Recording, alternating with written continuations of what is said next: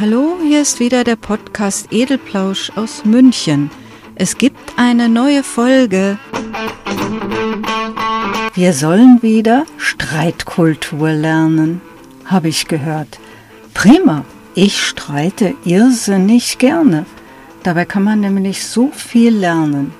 Ich frage mich nur, warum heute zwar äh, kesselflickermäßig gestritten, aber nichts mehr gelernt wird.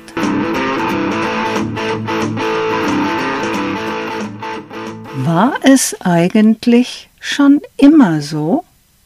Menschen konnten einander nicht zuhören, Menschen konnten die Meinung anderer nicht aushalten, Menschen glaubten, sie und die mit derselben Meinung seien alleinige Wissensinhaber über das jeweilige Thema. Menschen empörten sich bis zur Bewusstlosigkeit, wenn andere gegensätzlicher Meinung waren, beschimpften und beleidigten diese. Was ist eigentlich eine Meinung? Wie entsteht sie und warum? Ich meine das heißt, ich denke, die angesprochenen Themen sind so oder so zu bewerten und Handlung haben die oder die Konsequenzen. Das muss nicht richtig sein und tatsächlich zutreffen oder eintreten. Der Meinungsinhaber hat das nur in seinem Kopf durchgespielt anhand der ihm bekannten Tatsachen und seiner Erfahrungen. Meinung ist die Folge von Denkprozessen. Das ist gut so. Jeder erwachsene Mensch hat seine Erfahrungen gemacht, hat in seinem Leben gelernt und das Gelernte im Gedächtnis abgespeichert. Daraus bildet sich seine Sicht auf die Welt, auf die Menschen. Das allerdings kann sich auch jederzeit anpassen und völlig verändern. Durch weitere Denkprozesse, angestoßen durch neue Erfahrungen und neue Fakten. Eine veränderte Meinung ist das Ergebnis. Das ist ebenfalls gut so. Denn nur so können wir uns weiterentwickeln. Und wie denken wir eigentlich? Mit oder ohne Sprache? Bewusstes Denken ist eine Art Zwiegespräch mit sich selbst. Gespräche brauchen Worte, Problemlösungen auch. Wie kommt man von einem Startpunkt zu einem Ziel oder Ergebnis? Der Weg dorthin ist der Denkprozess Informationsverarbeitung. Das Ziel oder Ergebnis ist die Einstellung des Menschen, in welcher Art und Weise er sich in welchem Umfeld und mit welchen Menschen bewegen will und wie er mit anderen Einstellungen umgeht. Sich eine Meinung zu bilden ist also richtig schwere Arbeit. Erfahrungen rauskramen, für und wieder abwägen, ermitteln, wann und durch welches Verhalten innerhalb der Thematik für mich persönlich negative Konsequenzen erfolgen könnten, beim Dafür oder beim Dagegen. Denn die Gefühle, sprich Ängste, Hoffnung, Bedürfnisse, auch Egoismen, spielen bei diesem Prozess selbstverständlich keine untergeordnete Rolle. Nach getaner Arbeit geht es hinaus in die Welt. Die Meinung will kundgetan, mit anderen abgeglichen, diskutiert, verfestigt werden. Vor allem sollen andere überzeugt werden. Die Meinung wurde schließlich als völlig richtig erarbeitet. Nun geht es weiter mit Sprache. Diese ist unabdingbar bei der Kommunikation mit anderen Menschen. Wer neugierig ist, wer sich weiterentwickeln will, der hört den anderen Menschen zu und lauscht ihrer Ansicht zu den Themen. Das kann sehr interessant werden. Argumente, Gegenargumente, Konsens oder alles bleibt offen, ohne Konsens. Das wäre natürlich unbefriedigend, aber an sich gar kein Problem. Menschen dürfen unterschiedliche Ansichten haben und sie auch vertreten. Das nennt man Meinungsfreiheit. Scheinbar ist der Mensch jedoch nicht zum Aushalten von unbefriedigenden Situationen gebaut. Er möchte sich innerhalb einer Gruppe wohl und zu Hause fühlen. Wie soll man das können mit Menschen, die sich in dieser Gruppe mit konträrer Meinung zu einem Thema herumtreiben? Das geht nicht. Da gäbe es erhebliche Streitmomente oder Schweigemomente, will man eben keinen Streit provozieren. Nicht sehr erbaulich. Meistens sucht der Mensch den Weg des geringsten Widerstands. Er gesellt sich zu denen, die konform sind mit ihm selbst, deren Denkprozesse zum gleichen Ergebnis gekommen sind. Auch gut, im Grunde auch kein Problem, obwohl es auf Dauer vielleicht ein bisschen langweilig werden könnte, alle immer derselben Meinung. Damit diese Langeweile nicht aufkommt, gibt es eine Lösung. Die Gruppen knallen aufeinander mit ihren gegensätzlichen Meinungen. Das wird äußerst interessant.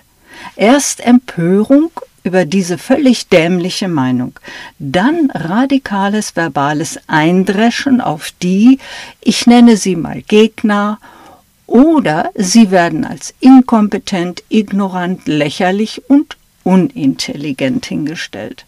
Super. So diskutiert man. So wird eine Gesellschaft zusammengehalten. So funktioniert ein Staat. Der Stuhl des anderen ist tabu und mein eigener auch. Hier sitze ich und kann nicht anders. Und du bist da und kannst auch nicht anders. Ich bin nicht auf Twitter, auch sonst nicht in diesen sogenannten sozialen Medien, da sie mir allesamt ziemlich asozial vorkommen, gelegentlich. Sozial bedeutet für mich, den anderen als Person mit eigener Meinung gelten zu lassen und nicht nur das, sondern ihn auch zu respektieren. Eine sachliche Basis und wirklich rein themenbezogene Beiträge scheinen fast nicht mehr möglich zu sein. Dieser fehlende Blickkontakt bei der Diskussion zum Gegenüber sorgt offenbar dafür, dem Mitmenschen nur noch die Pest an den Hals zu wünschen, nur weil er anderer Meinung ist und diese auch noch äußert. Die persönlichen Beleidigungen bei den Bundestags- und Landtagsdebatten haben laut einer Untersuchung in den letzten Jahren auch ganz erheblich zugenommen. Die Damen und Herren, Akademiker in den Parlamenten verlieren ebenfalls allmählich Respekt vor anderen und die Kontenance, wenn sie in ihrer Sicht auf die Dinge nicht bestätigt werden. Niemand hat eine blöde Meinung. Kein Denkprozess ist unintelligent. Die Wut mancher gegenüber anderen Meinungen und die Unfähigkeit, sich die Sätze des Mitmenschen nur mal bis zum Ende anzuhören, müssen Gründe haben. Alle könnten von einer Vielfalt der Ansichten profitieren. Wie schon erwähnt, jeder lernt, jeder entwickelt sich weiter. Das führt zu positiven Entwicklungen für alle zusammen. Nebenbei bemerkt war meine Hoffnung bei der Formierung der neuen Ampelregierung genau diese positive Entwicklung für uns alle würde durch die konträren Ansichten stattfinden. Es wird ausdiskutiert, angepasst, korrigiert, manchmal auch bestätigt und am Ende kommt ein prima Konsens heraus da habe ich nicht verstanden, wie Menschen heute ticken und vor allem das politische Geschäft nicht kapiert. Was soll dieses nicht ertragen können von Ideen, die alle weiterbringen würden? Verlustangst in einer Wohlstandsgesellschaft, Arroganz, Anspruchsdenken, Egoismus oder Manipulation? werden bestimmte Meinungen zur Ideologie hochgepeitscht, wer sich dagegen ausspricht, ist eine Art Verbrecher, der bestraft werden muss? Meine Meinung, jetzt kommt es, ja, ich denke. Das Problem ist sowohl als auch. Was? Wie bitte? Verlustangst in einer Wohlstandsgesellschaft wird immer unterschätzt. Das Anspruchsverhalten ebenso. Beides schließt natürlich eine gehörige Portion Egoismus mit ein. Seit den gruseligen Debatten über das Coronavirus ist es erfunden, nicht schlimm, dient zur Unterdrückung der Bevölkerung, ist die Debattenkultur bei uns so richtig in den Keller gegangen. Die Angst, das bisherige Leben wird nie mehr zurückkommen. Pandemie war neu, die Ungewissheit, wie es weitergeht, führte zur verbalen Bewaffnung bis hoch an die Zähne. Maske und später Impfung wurden zu Symbolen der Unterdrückung hochgejubelt und alle mit den Maßnahmen konformen Menschen bekämpft. Ich will nicht, dass sich etwas ändert. Es soll alles so bleiben, wie es war. Das ist das Motto. Also Angst. Angst, im Leben verzichten zu müssen. Angst macht Wut. Wut auf diejenigen, die einem die Angst nicht nehmen wollen die mit der anderen Meinung. Nun geht es weiter mit dem Klima. Da wird ausfallend darum gestritten, welche der hohen Temperaturen echt ist. Denn plötzlich tauchen da neue Begriffe auf. Lufttemperatur, Bodentemperatur. Also sollen wir jetzt mit der Temperatur unterdrückt werden. Eine Bodentemperatur zur Lufttemperatur umgewandelt.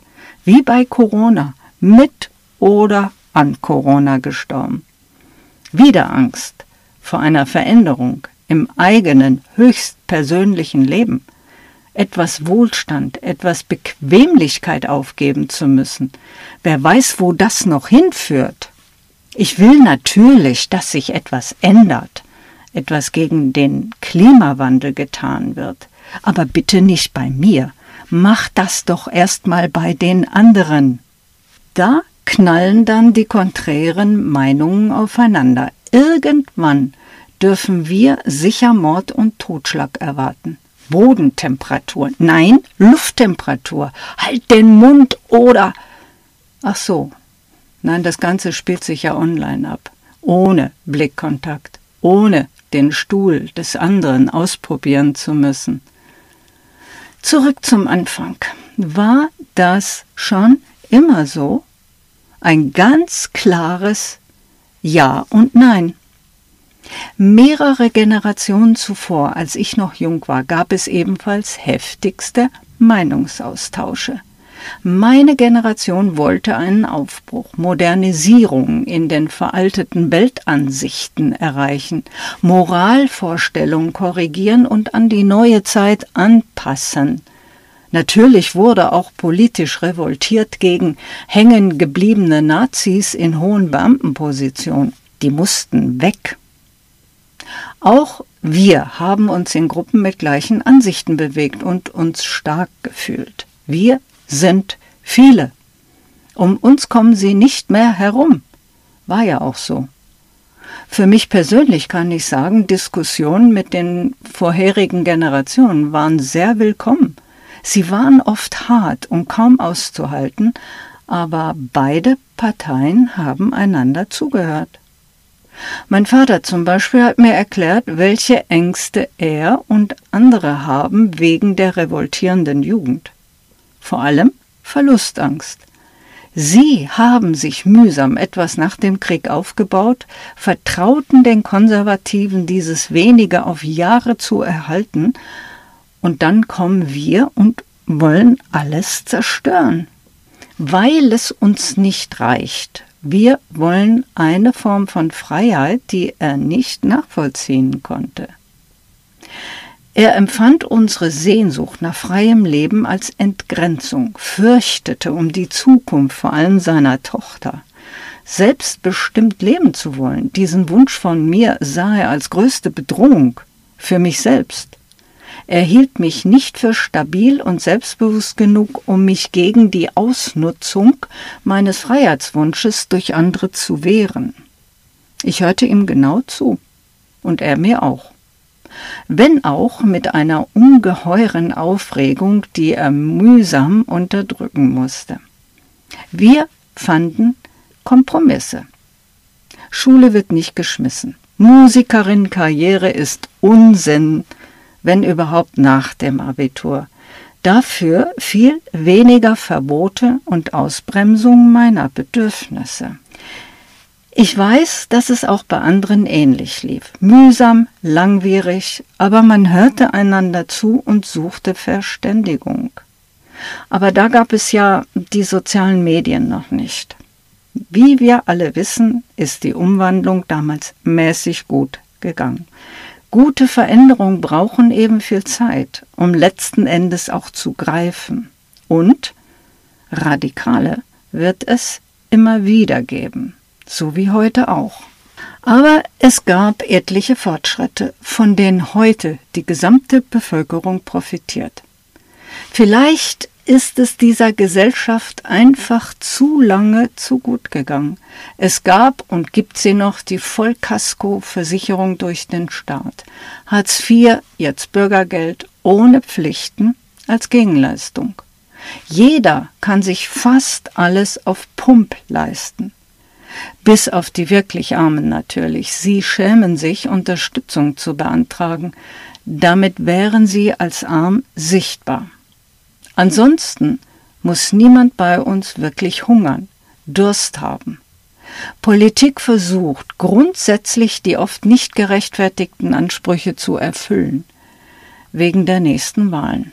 Tja, das hat die logische Konsequenz, dass die Menschen nicht verzichten wollen. Sie haben es nicht lernen müssen. Droht Verzicht, erfolgt der Aufstand im Netz mit verbaler Schlammschlacht. Alle gegen alle. Also, wie reden wir in Zukunft miteinander?